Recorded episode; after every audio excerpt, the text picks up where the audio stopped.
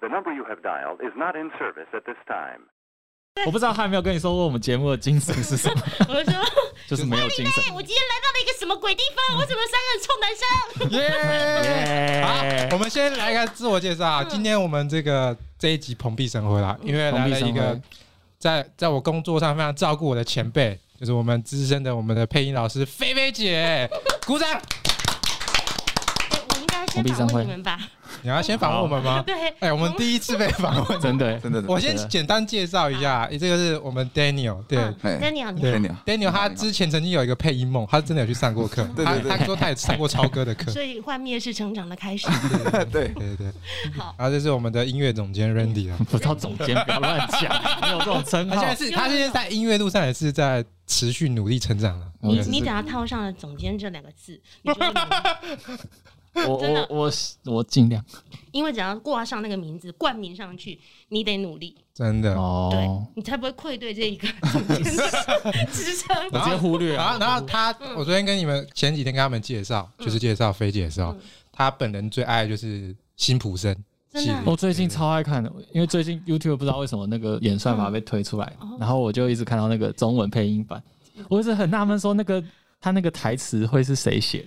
就是。他的老师上了一堂课的 曹基勇曹老师，曹老师写的，一个人写的，不是他有团队写手。我必须要说，就是啊，我先自我介绍，对对对，自我介绍，自我介绍，聊起来了。大家好，我是配音演员李韩飞。我为什么不讲配音员？我是配音演员，我要证明，因为我专门在录呃动画、戏剧这一类的呃作品。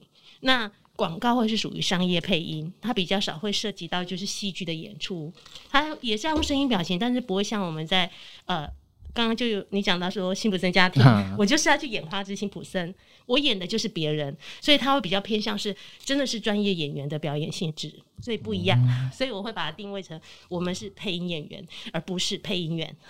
菲姐，我问一下，因为嗯很多的新时代的年轻人，他其实。不会知道什么配音员、配音员，他们都是用日本的称呼，什么声优。对，那对我们台湾自己来说，是承认这个称呼的吗？当然承认。我应该说，它是呃以工作的属性来分别的。就是我们虽然说是配音圈，对不对？总体叫做配音员，是最简单称呼的，在台湾。那如果你要给它定义的话，声优，你们看日本的声优是属于哪一种？它就是原创动画。嗯。然后呢，我可能今天去帮，比如说我今天去帮某一个角色，比如说我们举例初音未来，是他的配，他的那个声音是谁？它是由虚拟人物出来的，然后他的声音是不是就具有特色？是，因为它是虚拟音，所以呢，他的声音已经被设定好了。你听到那个声音就是初音未来，所以他的声音不管套到哪里去，你都会觉得他是初音未来。嗯嗯嗯，所以他就是他自己，所以他可以唱歌，可以代言，就是等于说走声优本人，他不是某演某一个角色。那是声优自己的一个特色，比如说我今天如果我去演初音未来，就是我李韩飞配的初音未来，我就会被套上李韩飞是初音未来，这样明白我的意思吗？有种二创的感觉，不是二创，是原创，对，就是原创，就是它是属于原创，然后所以他们的声优变就可以变成是歌手，他就像经纪艺人一样帮你全经纪。哦嗯但是配音员不一样，配音员就是比如说像商品类的广告，你你们的简介我得去录，对，不对？动画对对对，嗯、那我去帮你录东录这些商品类的东西，比如说呃宣导片、简介片这一类的东西，它就会是属于配音的一呃商业配音。为什么？它还是由我去配的，只是我因为这个类型不同的属性，我去把它配出我觉得它适合的语气。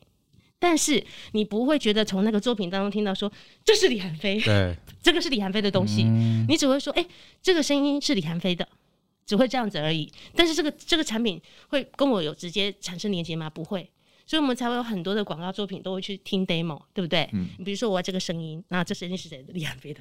而且我们给客户挑的时候，他假如是菲菲姐声音，他可能会有五到六种不同的模式。他不是说我们就给一个李韩非 demo，他是李韩非会有温柔，李韩非严肃，李韩非轻松，李韩非什么？哇！然后每个听起来是完全都不一样的氛围，就是情绪。这个就是我要讲的，叫做共情的东西。所以呢，呃，配音演员就不一样了。我今天演花枝，我得是花枝啊！我就是要变成立马变成那个神经病啊！就是他是他，我跟他的生命经验会有某一些重合的部分。嗯，什么叫重合？就是他有一些搞怪的地方，是我的内心的暗黑面。哦 真的会投射出来。哦然后他有一些神经病的地方，就是我录完之后我说：“你这个神经病。” 会这样子，所以呢，就是很好玩，录戏很过瘾，因为你会去体验别人的人生，然后你去录他的时候，你会把它定义成说：“诶，花枝就是李韩飞。嗯你不会讲李韩飞就是花枝，你懂我的意思？你是用角色反过来了。嗯、呃，所以我是就是等于说戏剧、卡通或者是广告，我是全面的，所以我也可以把它成为是呃配音演员，就涵盖了所有的东西。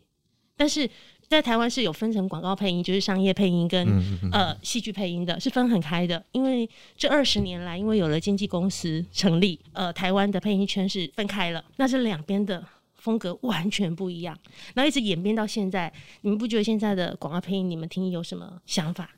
可是不是基本上还是都会都有涉略吗？什么叫有涉猎？就是没有配广告的，有时候也会配一些戏剧的，配韩剧啊，没有有些哦。我问一下，分像很开。德哥他那个就是属于广告，对不对？你说谁？德仔？对啊，德仔是广告，对啊，他就纯广告，就是金马三金的那个，，他就是广告。会录戏，录对戏是很难的他那个就很明确的分界。录戏是非常难的，呃，录广告的话，它是另外一种表演模式。嗯我把它定义成，就是如果你以广告配音来讲，跟戏剧配音来讲，事实上，呃，它如果在一个一个金字塔好了的结构来讲的话，事实上广告配音应该是很难的才对。为什么？因为它你必须要具备戏剧的基础，你才能够去录一个，比如说像广告，需要靠配音员的个人的本职学能，就是你的那个经验。你配的东西越多，你发挥出来的那个掌控声音的能力，还有情绪的表达，你会更完整才对。但是因为我们台湾后来这二十年，就是因为分成广告跟戏剧分开，所以现在广告就是走素人。哦，那什么叫素人？就是他没有一个专业判断跟一个专业的技术。应该说他只有一个声音好，嗯，咬字发音有好吗？甚至是一些名人的声音。对，没错。所以专业跟非专业已经没有办法去去界定出来，嗯但是从戏剧可以看得出来。因为我最近在迷广播剧，我是对声音非常敏锐的一个人。那广播剧可以让我听到哭，你就知道它的张力有多强强啊！对，因为我已经 在这个业界已经这么久了，要让我能够感动的作品，你觉得有那么容易吗？而且我又是那种笑点超低、哭点超高的人，对怪东西。对对，我这好像不错哎。你的笑点，你的笑点低，我知道，哭点超高我。的哭点超高，就是我不太容易会感动，因为我录太多东西了。你看过太多了，然后还有一些自己个个人的生命经验，每个人都有生命经验，所以我的哭点很高，我不太容易哭，我只会假哭。现在广播剧是在哪边啊？是没有，现在呃，这个就是我可以讲好，我讲秘辛哦。可以啊，可以啊，你讲啊。为什么我说我看到你们做 podcast，然后呢，呃，很多很多的节目，他们邀请的配音员来，都会去讲说，呃，自己在业界所有的我见我闻，自己的经历，自己的那个，我比较不会讲这个东西。你们要知道，我只要上维基百科就有啦。没错，我们就是不是要听这些东西。对，所以我不太会在这里面讲这些东西，因为我最喜欢就是配音的工作。我可以跟大家分享这个工作带给我的一个成长，或是带给我的一个正正面的地方。当然也会有一些呃过程嘛，但是呢，我不把自己当成所谓的声优，嗯因为声优你就变得明星化。我们的工作应该要在我们的专业上面多琢磨，因为我不是演，我们不是艺人。嗯，我觉得站在前面呢，那个是艺人的事，那艺人就是公众的事。你代表的是，你会有一个社会责任的。你站到前面去，你会有社会责任的，而不是我来卖弄自己的一个 啊、我是作品啊，然后怎么样，变成一个呃综艺咖。我不喜欢，所以我推掉蛮多的节目。我们不需要这些东西。对对对，我们这就是你不需要，对我来。我们就单纯要听秘辛而已。没错没错，所以呢，就是就是因为这样子，我才会觉得说，我觉得可以分享，就是这个行业我们现在碰到的困难，嗯就是我们现在因为素人，不不管是戏剧配音圈还是广告配音圈，都是素人。欸我有个问题，嗯现在配音工会是不是大概就一百个人左右？因为我记得我那时候去上课的时候就已经有说，其实这个业界的新血可能越来越少了一些。如果说你以真正的专业配音员，里面有家属啊，家属不是配音员呐、啊。哦，对啊，它里面会员一定还包含了家属嘛。嗯那家属大概我记得好像两三百人吧，越来越少。当然了，因为 因为东西，你知道为什么这就是恶性竞争下的结果？举例一下，我当时出道的时候，呃，因为我很早就接触配音，就是因为我在学校是新嘛，嗯，然后我学新闻的，我的老师就是杜满生，他是我的新闻播报的老师，是我新闻系系主任的学呃学长，当时就很喜欢配音。那我知道以我的口条，当时的口条就是素人，现在所谓素人的口条、嗯、是进不去配音圈的，因为当时必须要非常的字正腔圆，要上正音班，对不对？那一定要的、啊，那个是必须的，那不是上了配正音班，你要去完全改变自己说话的口条。你才有办法进配音圈，要不然你的声音会跟他们产生落差。我举个例子，瑞宇，跟我的学弟们问声好，那自我介绍一下。呃，学长们好，我叫林瑞宇。对，你好，你好，这就是嗯好。那那个时候要的字正腔圆的感觉，类似类似这样。嗯、呃，我记得我那一年因为很早接触，我是大二的时候去上的华视训练中心配音班，上完之后我知道我是进不了配音圈的，但是我就是用课余的时候。因为呢还是大人嘛，我就回学校，然后我就去旁听一些呃跟跟声音有关的课程，台语正音我也去学，客语正音我也去学，只要是跟声音有关的我都去学，因为我觉得不管是哪一个声音，你都需要声音表情，但是只有中文这件事情，它非常非常的呃，你必须要花时间张嘴。你不能用想的。如果你是阅读很快的人，但是你嘴巴不打开来说，你没有办法控制它。有有有，我们以前都要做那个稿，什么抑扬顿挫要写好几次，标那个点。就是当时我在培培训班刚结业的时候去跟班的时候，碰到一个已经过世很久的那个前辈，他就跟我说：“你要改变你的说话习惯，你必须得先想后说，讲慢。你先想完之后再说嘛，说的时候慢慢说。”把每一个字音嘴型张开，我这样好。平常说话是这样子，是不是声音是糊的？你看我嘴型没有开，但是我把嘴型张开之后，声音是不是圆润的？嗯，对，你嘴型要张开，这样。哦、那我这个安安部分要怎么？你这没救。哎，这是他的特色啦。对，安安安，好，没关系，没有关系，没有关系。我我教你啊，就教一辈子啊。你就每天有没有就念南港展览馆？我去南港展览馆捷运站，你就念的。我跟你讲，他会改。我去南港展览馆，慢点。先想再说，先想。我去南港，完了。展览馆，捷运，干蛋蛋蛋干。算了算了，我们继续，我们继续。你就知道有多难了吧？我告诉你，输了，因为我带过一个六岁大班要上小一的，我输给他，他连 注音符号都看不懂。嗯，但是呢，他要他竟然来上我的呃儿童的，就是有声书的课。他真的每一个字音，你要告诉他说我是艺农，你要讲一句我，他就讲一句我。哇，对。但是你知道吗？我可以让他在结业的时候。他可以顺畅的看着稿子，然后把注音写好，念完三行话。哦，我真的是你要加油了！我是个一个六岁的小孩子。对，他本来是一个是看不懂的，那我怎么操操作他？你知道吗？嗯、因为我们大脑很神奇。为什么我说你得去想办法去改变我们的大脑？对你不熟悉的事物，你只要练习七遍到二十一遍，大概在第十四遍你就记起来了。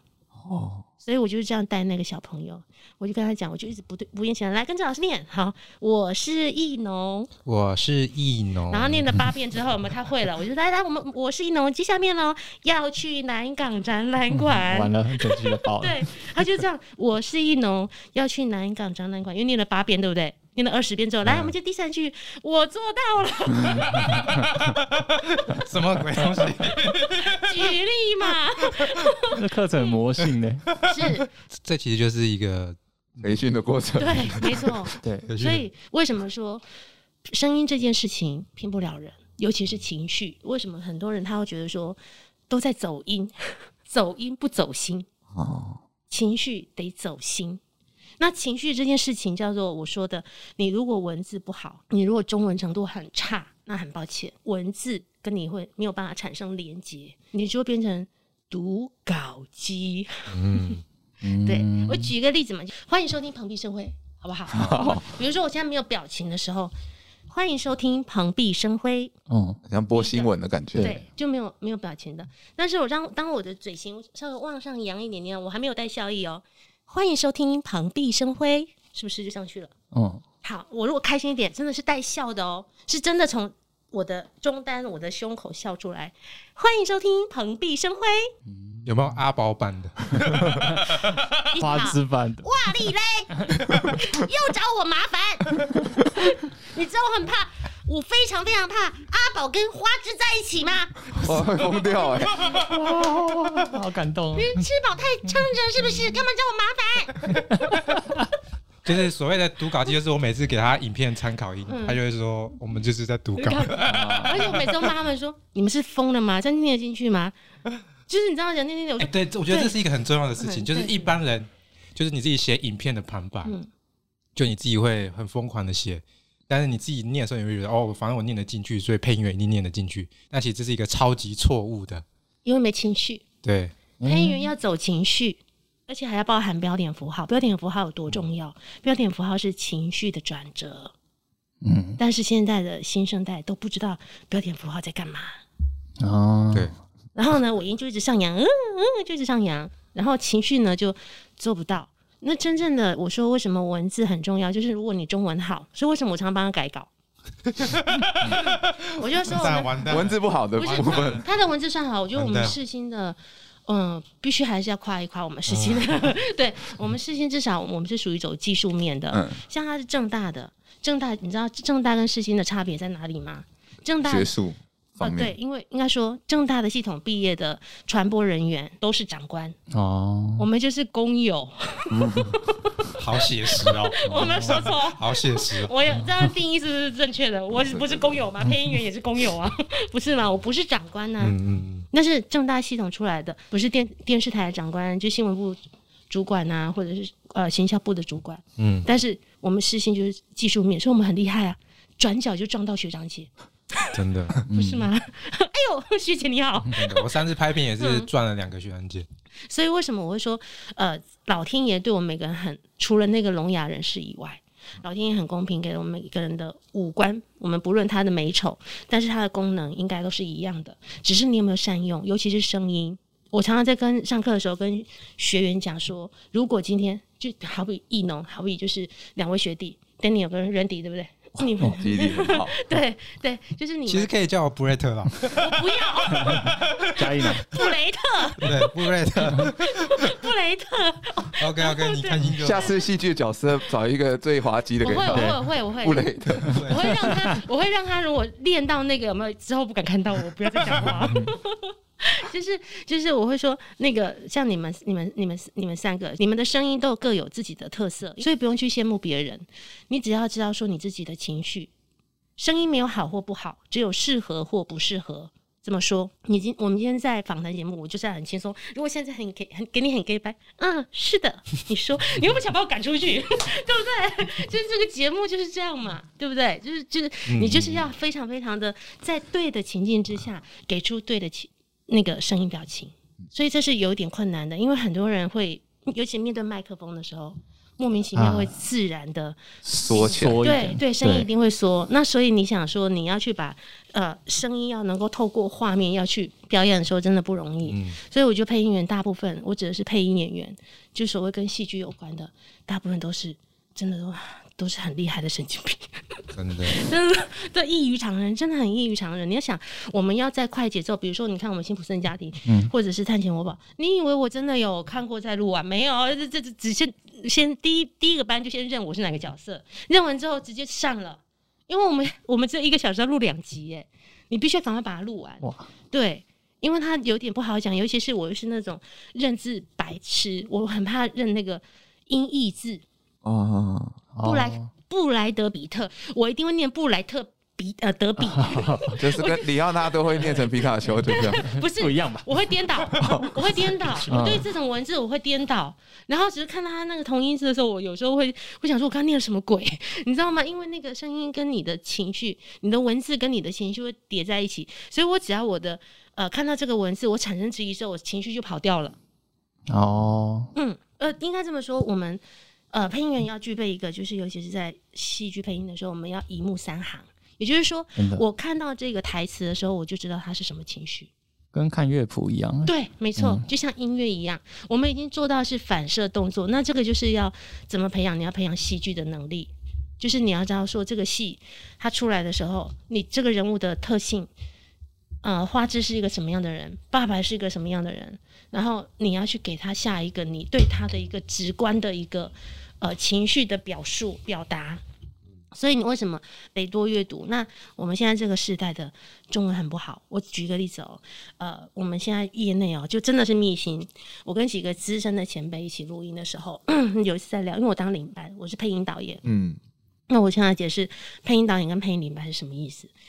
他呢，就是我跟几个前辈都很资深的前辈，我们都一定都是认识的，就是都听过他们的声音。然后呢，他们声音不需要透过画面，光听声音你就觉得天哪，就是这样。你不觉得有些你现在去看某一些东西，那个听某一些声音，看某一些电视，你没有字幕，你不知道他在讲什么？哦，有时候是，有些会这样，嗯，就有一些连续剧或是一些综艺节目，嗯，嗯，那是综艺节目，我是讲说，比如说商品啊，或者是呃呃，就是戏剧节目。但我觉得这是 台湾一个问题，就是台湾一直以来都太依赖字幕，就其实很多国外这种他们就是以声音表达，你知道为什么？没有字幕？对，那你知道为什么？台湾依赖字幕吗？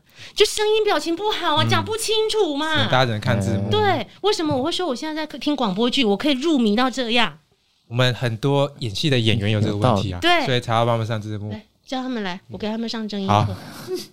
组队啊，对，因为现在台湾的素人太多。素人，什么叫素人？就是随便抓一个路，你觉得你声音好，比如说我今天觉得两位学弟声音好，就找找来配音啦、啊。那你配了一两个作品，你就说你是配音员了吗？那你叫我们这些配了二十年的情何以堪？嗯，我在这个业界每天在熬夜卖干的时候，你们在干嘛？非常好奇，嗯、就是也是想问，会不会是一个秘辛？嗯，会不会现在解密解密？会不会现在其实你们找配音的也是会看流量？我不会，我是看实力。那我是指可能雇雇主，雇主雇主雇主会广告很多应该会广告广广告会看流量，应该说他要看现在流行哪一个声音哦。对，那这个都是成决定在制制作公司手上。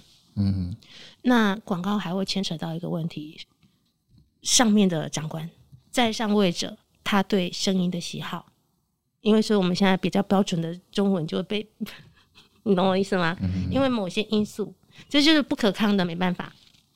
我、哦、这很大的、嗯、很大的因素，所以我们现在整个整个媒体圈已经转换风向，而且对，我觉得很多也是有点像削价竞争的那种感觉。嗯、那为什么会削价竞争？我就会讲啦。那为什么选择太多？就人太多嘛，那就因为素人嘛。嗯，因为素人代表是便宜呀、啊。嗯，我最近在听一个，我觉得还蛮蛮可怕、蛮有感。然后他像是下面居然有人留言说，为什么现在台湾相声要学大陆口音？你看，这好可怕，多恐怖！这是一个超本末倒置，非常本末倒置。它本来就是北平来的东西，但正统就是我们我们的中文本来就是民国三十八年以前，民国三十八年就是分割嘛，政治分割分为台湾跟中国两边嘛，大陆两边嘛。我们本来中文就是一样的，它是一个标准的东西。那你告诉我，你今天不讲中文，你要讲什么？那你相声要怎么讲？对，你不讲中文，你要讲台语吗？不好意思哦，你台语的文字也是用中国字哎。台语其实更难，我每次听菲菲姐来配台语，你知道台语它当初是唐朝的时候的官方语言呢、欸？你知道唐唐朝呢？你们去念诗词，“白日依山尽，黄河入海流”，它全部都是“北里依山尽”，它是用那个闽南话的平仄去对，对平仄。我们因为应该说，我们中文有一个很重要的东西叫做平赏去入。阴阳抑扬顿挫嘛，平常去入就是一二三四声，入声字没了，入声字已经没，入声字叫什么？P T K，比如说台语的接修，那个接是不是有 P 有短的那个 P 的音？接中文没有接，它没有闭嘴，这个 P T K 的闭嘴音没了，这叫入声字，就是后来改成普通话的系统，也就是国语的系统，后来是因为在地化。我要不要讲个更大的秘辛？嗯，好，好，当然好，当然好。你们都没有去注意到这些问题。注音符号以前它是很正统的，包括大陆那边也是，他们的字典上面都有 b b m f 哦，只是他们现在用成 k 像音标，对，k k 音标，那个叫做什么汉语拼音系统，就像我们今天想想的罗马拼音。嗯嗯，台湾之前呢都是用罗马拼音在拼我们的台语跟客家话，还有我们的教育部的字典也会出现罗马拼音。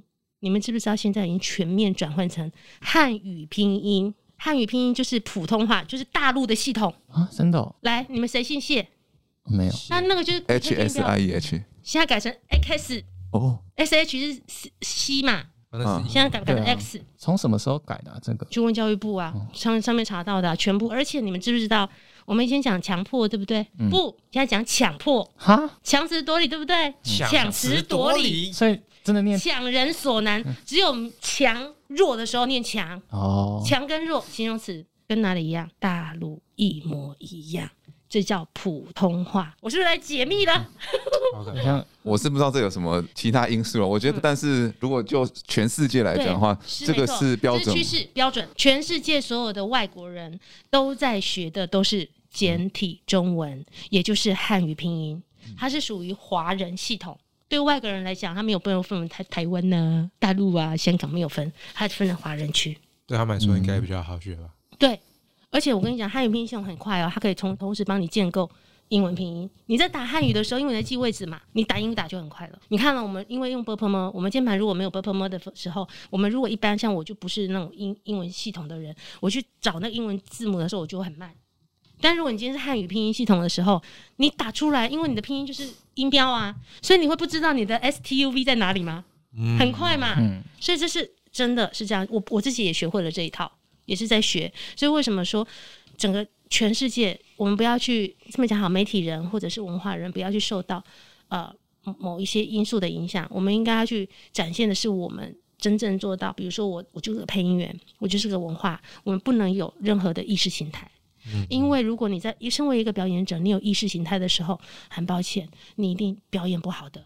尤其是声音，你控制不了它，就不够客观。对，你完全你已经有一个先入为主的。概念在的时候，声音骗不了人，表情可以骗人，声音赤裸裸的透过麦克风出来，无限放大，刚好解惑为什么台湾要有字幕，因为讲话不清楚啊，这倒是真的，没有经过专业的训练。台湾有专业的科班吗？专业的体系吗？没有。我，我也不是华训出来的，啊，台湾没有专业科班的配音的科系，那叫做表训练中心，它不是专业科班的。大陆就有上海戏剧学学院，呃，中中央戏剧学院，嗯、北北北京电影学院，他们就有专业科班的播音主持系，我们是没有的。所以两岸之间的配音员会怎么界定？套一句点歌点的歌，陈黄点陈黄点，点歌来了。对，套一句那个陈黄点老师说的，大陆的配音员就比较像是名门别派，什么武当派啊那一种，嗯、因为他们真的是。科班、嗯、科班出身，有山头的，各有山头的。台湾的配音配音员叫做江湖郎中，对，我们就是看我们杂杂技，然后你会表演，然后你会有一些表演的细胞，你就出来了。如果你反应能力又快的话，所以台湾配音员还是很强大的、啊。但现在其实有些声音是 YouTube 他们在做的，You YouTube 那我们另另当别论。YouTube 就是网红这个这个，它就是一种所谓的蛋塔效应。就很多人在讲，就前阵不是有个网红事件，就是说他不是闹新闻那一位，闹新闻的肯每天都都有闹新闻网红啊，说他可以配那个那时候当时很红的。啊，我想到了，对对对，我想到了，呃，不能讲，不能讲，对对对，没错 就好了。他就提到那个老师，那老师这么资深呢，人家一辈子都在做这件事情，然后你凭什么一个小小的网红，只是因为在台湾你有百万流量又什么又怎么样？你要不要去跟全世界比？那就太自大了吧？嗯，你去讲这件事情，说你可以来配，你凭什么？我要重新界界定。台湾现在走成一个一个路子，叫做什么？非专业领导专业。那专业谁来认定？是不是应该有一一群一直默守在这个行业里头的这一些人来认定你有没有专业？而不是任由金主爸爸出钱来认定你是专业，他就不懂，所以他才要找专业啊。对啊。然后为什么会变成是因为金主爸爸或是制作单位他们要省钱，然后呢就找了一个新的人来，然后就说哦这个声音比较比较接地气。接了什么地气？那找路人来就好了。我我大概知道在说什么。他们他们是依据自身对经验，对对对对，就是选择，然后可能就为了，就是因为为了省钱之下，才会找所谓的素人来。很有感，这就是这样，所以我才会说市场需求代表专业吗？错，台湾的市场需求不是专业，我必须要，我必须要在这边证明。我就在节目当中，我不我不怕得罪人，我们就喜欢，没关系，我不怕的，这才是真正的专业，不是你市场需求说他是专业，他就专业啊。配音员就像演员一样，要像水，我把你放在任何一个容器，我都可以形成那个那个样子，这才是专业，嗯嗯，不是吗？菲菲，你讲到这个，我就很想聊，因为我觉得这个在各个产业其实都有一样的对一样的问题。我只是从我们配音里面把它反映出来，因为我们配音很小。我们现在在业内真正专业的配音员，我觉得我把新生代扣掉。你知道，我们台湾的新生代，事实上他们只是因为我曾经碰过一一个一个状况，就是录音室找了十个呃新生代的来试广告，这十个有没有？有五个是从戏剧班来的，来五个，然后听完之后说。为什么这五个人声音表情一模一样？就是他们都是同一套，他们自己学的，因为他们没有跟前辈学，不能怪他们。我们作业系统以前还是在传统时代的时候很辛苦，录音没有那么方便。以前是呃线性，到了非线性之后呢，就快了，用电脑录，所以赶时间。然后也因为环境恶斗，整个圈子环环相扣，砍预算。然后呢，就压到配音员身上。那压到配音员身上之后，就只好怎么样？找新人。那新人的口条呢，又没有办法经过一个，他没有办法跟前辈一起录音。他不像我们以前跟班，光是跟班就要跟两，真的是跟着跟班。那个跟你们现在跟班的定义不一样哦。我们那个年代进来跟班的新生代的配音员，我们已经具备录第二女主角的潜能，不是坐在后面跟班哦。我们得要会配音哦，要会看待哦。而且我们是一个助理，是好几个配音领班在抢人的哦。现在不是形成了哪里都好多人在跟班，就只有纯跟，没有所谓的就是他已经有角色的这这件事。我们当时不是，当时我们入行门槛九十五分，现在六十分不及格都可以入，他叫配音员吗？因为我们当时真的我们在跟班的时候在听听前辈如何说话，他为什么这么说话，他的声音为什么我光是闭着眼睛他就可以打动我的心。那现在新生代，你看着字幕，他在讲什么鬼？真正的声音表情不是不应该是我还要跟你们解释我这段情绪，嗯、不是吗？嗯，那菲姐，我有想到一个问题，嗯、就是你会不会觉得以前这样的你这样的学习经验，嗯，会不会也形成一种比较固定的模板？哦，不会，不会我所谓的固定模板，应该我只我懂你说的意思。韩剧，韩剧听起来都差不多。韩剧那是特殊的腔调。我我我鼓励你们啊！我们摒除就是意识形态上面，嗯、你们去听。最近我怎么在疯狂听广播剧？因为最近内地就是中国那边非常疯狂的广播剧红到什么地步？你们知道吗？破一亿两千万人收听，有这么的？对，一亿两千万人。然后他们的广播剧里面是可以骂脏话的。是、哦，那那个广电总局很，而且他们还有 男男女女全部都上。广播剧哦，男男女女是指同志剧情吗？对，是真的。你说他们有没有比我们进步我们什么都不能讲。我们的节目里面，因为家长会反弹，嗯，你不能讲，你不能讲干什么，你要讲做什么。你不能讲你干嘛，你要讲你你做什么。冲啥咪？对，是是哦，是，你知道台湾就恐龙家长啊，就台湾就莫名其妙。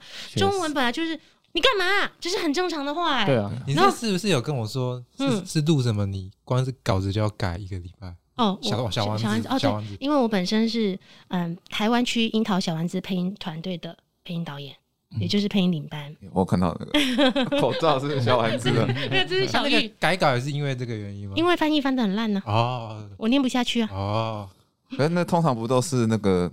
跟班要做打逐字稿，然后修语气，修修语气，所以我就说，这就是你看啊，这就是上的课，典型反映出来的这样。其实新人，我觉得非常好，我觉得非常好。你真的是帮这些人找到了一个问问对问题了，你知道吗？就是呢，你问了一个非常好的问题，我现在就要解答什么叫配音领班，什么叫配音导演，什么叫配音员，在我们戏剧配音圈。摒除掉广告配音，广告配音本来就包含在里头的，它是后面后来形成的一个特殊的系统，就跟韩剧特殊的配音方式是一样的。我们早期不管在配戏的时候，你们有没有看过以前的电影？比如说周星驰的，嗯，你会觉得他配的很样板吗？不会，对嘛？我们以前是那个系统，你就不会，是韩剧让你样板了，因为韩剧都要这样讲话。一诺，你为什么要这样？丹尼尔，你走过去那里，帮我倒杯水过来，对不对？Sandy。放个音乐给我听，你就这样讲话，对不对？真的，你不能好好说话吗？他就是要这样子。为什么？因为电视台的韩剧组的长官是韩裔华侨，嗯、就由外国人来主导我们台湾的配音，你懂我的意思吗？所以他是有听过不同版本之后，还是执意选择？他就是听，他就用试音啊，试音出来他就选择这样啊，然后就刚好是这些人配的啊，所以那是不是完全没有办法接地气呢？哦，你懂我的意思吗？那为什么我现在解解释所谓的配音导演、配音领班跟呃那个配音演员？我们每一个每一出戏都会有配音员，也就是配音演员，他会有形成一个叫领班，就是工头。就像我像小丸子，我是配音，我当初我被选中声音，我是其中的一个配音员。但是呢，因为我横跨了戏剧跟广告，因为我们里面有一半的广告配音员，有一半的呃是戏剧专业的配音员。那因为我就刚好对这两边的配音员都熟，所以我就被推举出来当配音领班。那配音领班就是专门要负责把统筹。我不只要懂戏，我要懂这剧情里面每一个角色他是什么个性，他如何说话，他要用的用字遣词，然后还有一个每一个配音演员、配音员他的个性。嗯，艺农他就是安安不分，我要如何让他可以标准？他如果这个角色太弱，我要如何帮他做到导导演？导演就是原创的作者，对这出剧的剧本他最熟悉，指的是剧中的这一些人物角色。但是配音领班是对配音员要清楚啊。你要知道配音员的能力，你才能够把它调整到导演要的角色里头啊，不是发来哎叫助理看看袋子啊，然后呢包包 tempo 啊，然后就好了呢，就好了呢。所以领班要跟导演的认知最接近，一模一样。一，模一样。要甚至还要长，他还不仅要认识制导演的那个系统，就是你要懂戏，你还要能够控制配音员呐、你要懂你的配音员，因为领、配音导演导演他可能不认识你的配音员呐，但是我是领班，我得知道我的配音员能耐到哪里呀、嗯，所以我对声音要过过耳不忘，他哪里有问题，我说哎、欸，你那边不对。那因为现在呢，因为是重译制片嘛，就重重制的。我们比如说韩剧啊，就叫重制，呃呃，卡通像什么迪士尼频道，就是你们看的《辛普森家庭》或是《探险魔宝》，它叫做重置卡通，它已经是配好的，就是英文外文，然后我们把它配上中文叫重置，重新译翻译制作。那大陆叫他们就讲译制片，就是翻译制作的片子，嗯不是原创的。那就是因为这样子，那这个地方它会有所谓的导演吗？没有啊，除了原创戏剧以外，不会有导演啊，对吧？嗯，也就是这样子，那变成这个工作就落到了配音领班身上。那配音领班是不是就要把这个东西就要很清楚的知道这部影片、这部呃，就是你要录的节目，它是什么样的，整个完整的剧情是什么，你才能够让你的配音员做做到里面的每一个角色的发挥。所以配音领班不是。纯粹的拿来说，哦，我是领班，我接了一个案子。你要知道每一个配音员的能耐，就跟导演选角一样。导演要不要知道这个演员的状态？一定要，嗯非常重要。就是一样的。好，那这就是我说的今天的秘辛。那听不完的话，我们再另外再开一集吧。好的，真的很想再开一集啊谢谢我的学弟们，祝你们蓬荜生辉，节目啊啊呃万紫长红。不用没关系，不用没关系。感谢我们今天大来宾菲菲姐哪里。对那有兴趣的话，大家可以关注菲菲姐的作品。好好对，好，谢谢，谢谢菲菲姐，拜拜拜拜